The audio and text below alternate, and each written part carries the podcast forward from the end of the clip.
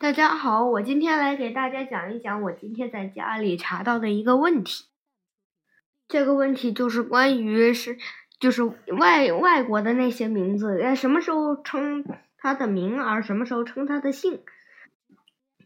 呃，比如说拿破仑·波拿巴称的就是他的名字，嗯，拿破仑，而阿道夫·希特勒却称的是他的姓希特勒，这是为什么呢？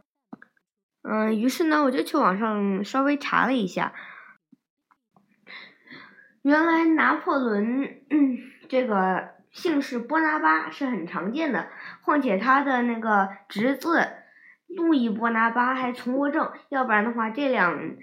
嗯这两个政治家就无法区分了，所以只好称拿破仑为波拿巴为拿破仑，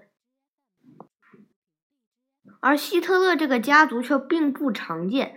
嗯，而那个在国家里面称叫做阿道夫的却非常多，所以称那个不常见的名字就不容易搞混，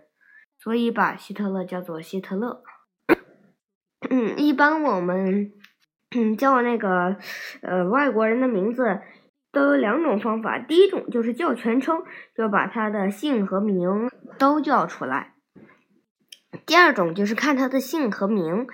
呃，姓和名看哪个不常见就叫哪一个，从而使人知道你所说的这个人是谁。哦，一般我们中国人嗯称外国人一说你，别人就知道你想说的是谁了，嗯，还是比较方便了，这个问题就解决了。